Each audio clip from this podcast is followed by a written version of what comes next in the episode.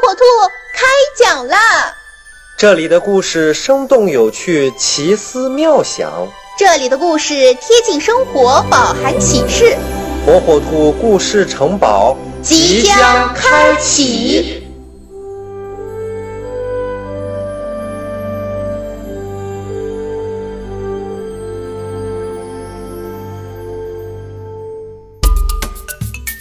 小朋友们，大家好，欢迎收听火火兔讲故事。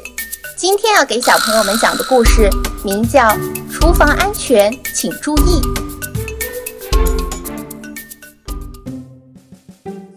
放假是件多么快乐的事情啊！小伙伴们又可以快快乐乐的聚在一起玩了。火火兔兴高采烈地说：“我们来玩过家家吧！”可是魔力熊却撇撇嘴说：“过家家有什么好玩的？哼，要玩就玩真的。”怎么玩真的？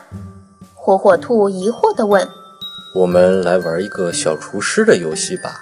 我们做做菜，做完了还可以吃掉它们。”“好，好！”灰灰兔迫不及待地就同意了。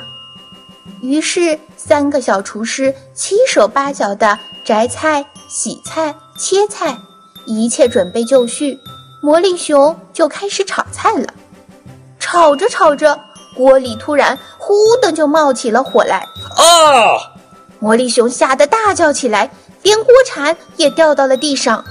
快走开，我来灭火！灰灰兔舀起一瓢水就要往锅里倒。不要！火火兔一把拉住灰灰兔，然后眼疾手快的就关了煤气灶。同时拿起锅盖往油锅上盖去，不一会儿火熄灭了，油锅里冒出一股呛人的油烟。灰灰兔捂着鼻子问：“为什么不能用水灭火呢？”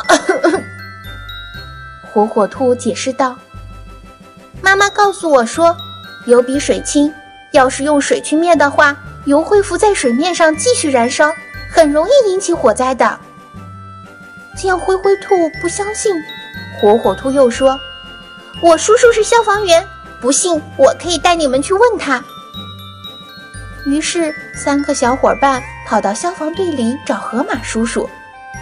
河马叔叔得知他们的来意后，就把他们领到一个实验室里。这个实验室是一个模拟厨房。